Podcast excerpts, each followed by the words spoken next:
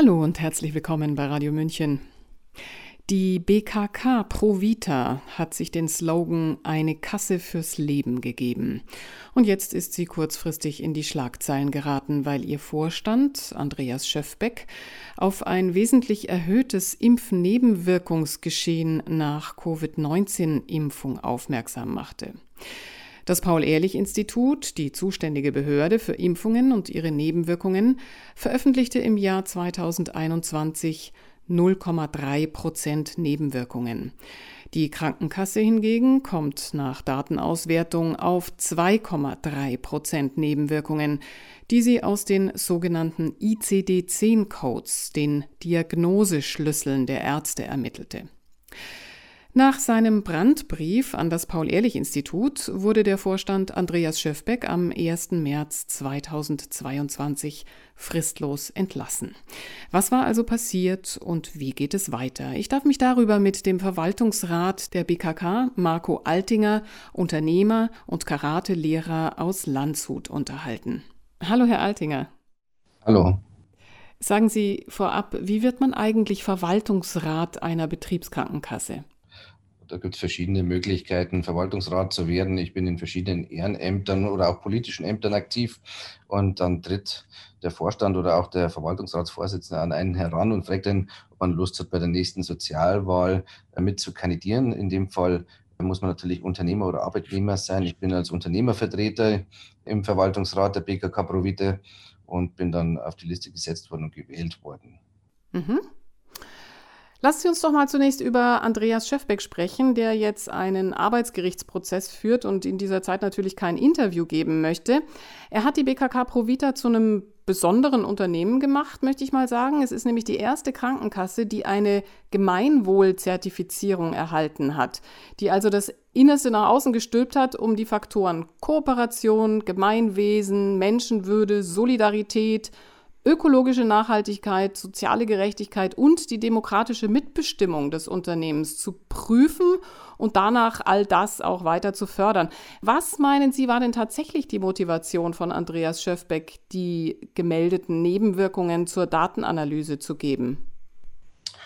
Wie Sie jetzt schon gesagt haben, der Herr Schäfbeck ist immer sehr am Allgemeinwohl äh, orientiert und ist es wahrscheinlich heute immer noch. Und solange ich ihn jetzt kenne, die letzten Jahre im Verwaltungsrat und er der Vorstand war, dem haben wir auch immer dementsprechend nur in dieser Weise kennengelernt, sehr sozial engagiert und mit dieser Ökobilanz ja auch, was alles implementiert hat.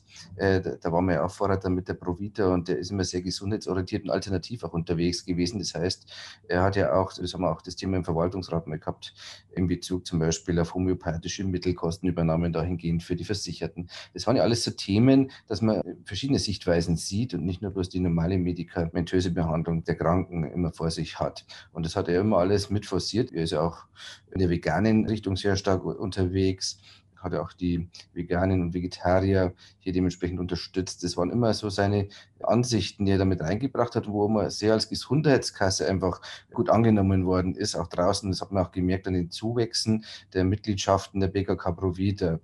Und die Intentionen ist ja auch ein kritischer Mensch, das ist ja auch gut so. Und man darf ja auch Sachen hinterfragen. Und wenn dann einfach Fakten auf dem Tisch liegen, wo man feststellt von der Statistik und von den Fallzahlen her, die ja den Kassen gemeldet werden, wo es ein zentralistisches Register quasi gibt, und dann ist Auffälligkeit da, dass er das danach melden möchte. Er wollte es im ersten Moment nur ans Paul-Ehrlich-Institut melden und nicht an die Öffentlichkeit, damit die hier dementsprechend mit ihm das Gespräch auch suchen und Auswertungen angehen. Aber die haben ja leider nicht reagiert drauf, erst nach der Veröffentlichung also der hat bestimmt keine schlechten Absichten gehabt, im Gegenteil, sondern eher gute Absichten, weil es sind halt einfach auch Fakten, ja, das darf man nicht unter den Tisch kehren. Es belastet ja auch die Kassen und die Mitglieder der Kassen am Ende des Tages mit, mit ihren Beiträgen und deswegen ist es sehr wohl wichtig, dass man auch darüber öffentlich spricht und die Intention hatte er wahrscheinlich. Mhm, mh. Der Betreff seines Brandbriefes an das Paul-Ehrlich-Institut hieß heftiges Warnsignal bei kodierten Impfnebenwirkungen nach Corona-Impfung. Und er bat eben in diesem Schreiben um die Datenauswertung auch durch andere Krankenkassen, um einfach mehr Klarheit zu erhalten. Daraufhin wurde er nach einer Verwaltungsratssitzung fristlos gekündigt. Und Sie waren dabei. Wie läuft denn sowas ab? Also man darf ja nicht so viel darüber im Detail sagen. Man hat eine Verschwiegenheitsklausel, weil es nicht eine öffentliche Sitzung war. Aber ich kann halt so viel auf jeden Fall sagen, weil es für mich menschlich mehr als erschreckend war, wie diese Sitzung abgelaufen ist. Ich habe viele Sitzungen miterlebt.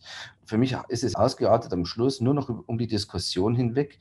Ich bin für eine Corona-Impfung oder ich bin gegen eine Corona-Impfung und nicht mehr um die Sache an sich ist es gegangen. Ja die Fakten und die Zahlen, die, die, sind nicht mehr wichtig gewesen. Ja, es ist von Anfang an, da war der Herr Schöfbeck noch nicht dabei, in der Runde, es war eine Online-Sitzung mit 16 Verwaltungsräten, Rätinnen, da ist nur darüber diskutiert worden. Am Anfang erst einmal, welch ein Schaden, das er verursacht hätte für die Kasse durch diese Veröffentlichungen, dass wir als Schwurbler-Kasse jetzt dargestellt werden oder dem rechten AfD-Lager zugeordnet werden, dass der Schaden immens ist. So wurde es argumentiert und ich habe mich dann auch zu Wort gemeldet und gesagt, Leute, wir müssen schon bei der Sache jetzt mal bleiben. Im ersten, wir haben keinen Schaden. Wo ist der Schaden? Haben die Menschen jetzt gekündigt, die Mitglieder gekündigt? Nein, haben sie nicht.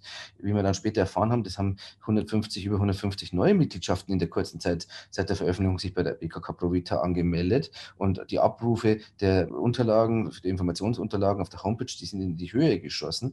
Also es ist eher das Gegenteil passiert, aber das wollte am Schluss wirklich keiner mehr. Der Verwaltungsräte oder die Masse der Verwaltungsräte wollte es nicht mehr hören.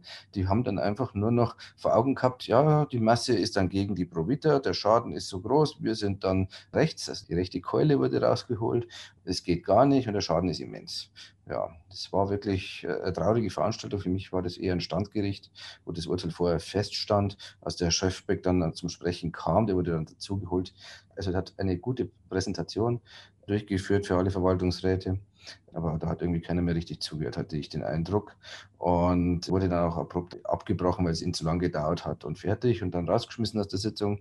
Und am Schluss gab es dann den Umlaufbeschluss. Fertig. Also das war für mich eine standrechtliche Verurteilung und nichts anderes. Und wo nicht mehr über Fakten, Zahlen und Tatsachen geurteilt wurde, sondern rein emotional in dem gesellschaftlichen Thema ist mir gesamt ja auch gesehen drinnen, dass es ja Impfbefürworter und Impfgegner für die Corona-Sache gibt. Nur noch um das ist gegangen, aber nicht mehr um die Sache meines Erachtens. Und es war mehr als erschreckend für mich. Okay. Das Paul-Ehrlich-Institut hatte sich dann im Nachhinein zu einem Gespräch bereit erklärt. Das konnte Andreas Schöfbeck aber jetzt nicht mehr wahrnehmen. Hat es denn schon mit seinem Nachfolger stattgefunden? Wissen Sie das? Also das hat er auch angekündigt, dass am Nachmittag noch das Gespräch ist. Die Verwaltungsratssitzung am 1. März war vormittags. Und er hätte auch gesagt, er hätte es ja gerne durchgeführt, weil der Präsident und seine Professoren direkt auf ihn zugekommen sind und mit ihm das Gespräch ersuchen wollten, die Fakten da besprechen wollten. Konnte er nicht mehr machen, ne, weil er wurde dann ja gleich entfernt aus dem Haus. Der Stellvertreter hat angeblich das Gespräch geführt, aber über die Inhalte weiß ich nichts. Ich habe selber angefragt äh, als Verwaltungsrat, habe aber dann nur die Auskunft bekommen, ich soll auf die offizielle Pressemitteilung warten vom Paul-Ehrlich-Institut. Da ist bis dato aber keine rausgekommen. Also ich habe nichts gesehen zumindest. Und da warte ich bis heute noch, dass ich da eine Auskunft kriege. Mhm. Haben Sie denn Andreas Schäfbeck unterstützt in seinem Ansinnen, diese Daten zu prüfen? Dass er die Daten geprüft hat, beziehungsweise dass er die im Vorfeld äh, prüfen ließ durch den Analysten. Das hat er quasi eigenständig gemacht. Das darf er auch. Das ist operativer Betrieb. Da muss er auch den Verwaltungsrat nicht um Erlaubnis fragen, genauso wenig wie er fragen muss, äh, wenn er eine Pressemeldung gibt. Das wäre absolut neu, dass er das machen müsste. Das kann er alles operativ machen. Der Verwaltungsrat ist nicht fürs operative Geschäft da.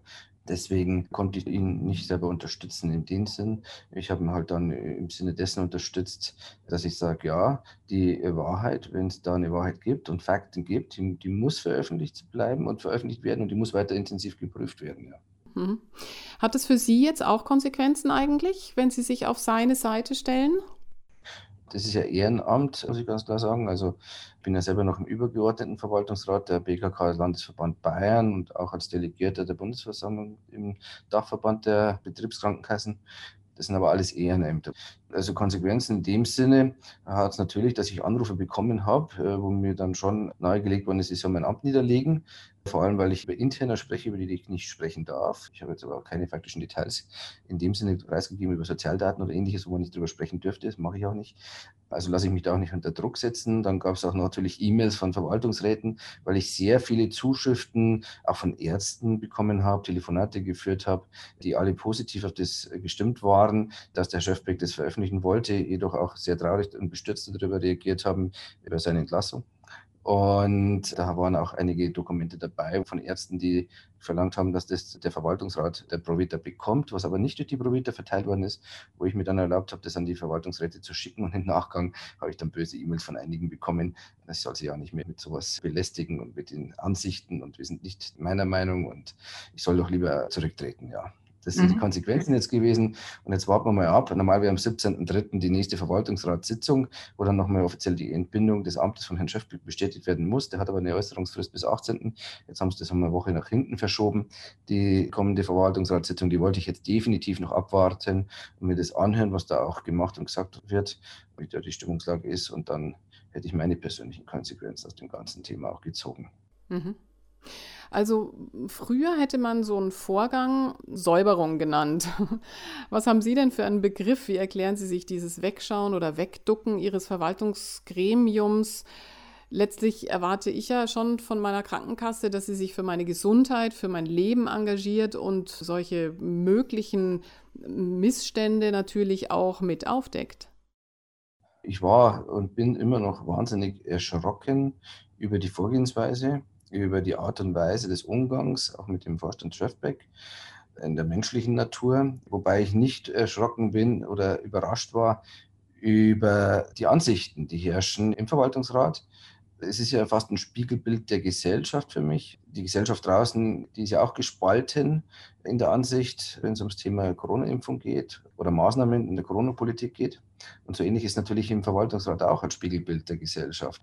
Und wie gesagt, das ist mehr als wir erschütternd und traurig, dass man hier einfach nicht mehr auf die Fakten und Zahlen schaut und auch die Verantwortung gegenüber seinen Mitgliedern auch hat oder auch der Bevölkerung draußen oder potenziellen Neumitgliedern, indem dass man versucht, wirklich was unter den Tisch zu kehren, was einfach da ist. Oder das versucht zu beschwichtigen oder wegzureden, das gab es ja dann auch. Und das ist für mich ein No-Go, sowas. Egal wie man zu dem Thema Impfen oder Corona steht. Aber wenn Faktenlagen da sind, dann gehört sowohl als auch auf den Tisch gebracht und da gehört sich sachlich damit auseinandergesetzt und am Schluss müssen wir schauen, was wir machen können. Ja, oder die Gesellschaft da macht oder auch die Politik macht. Ja. Sagt Marco Altinger, Verwaltungsrat der BKK, Unternehmer und Karatelehrer aus Landshut zur fristlosen Kündigung des BKK-Vorstands Andreas Schöfbeck. Mein Name ist Eva Schmidt und ich wünsche uns allen transparente Zeiten. Ciao, Servus.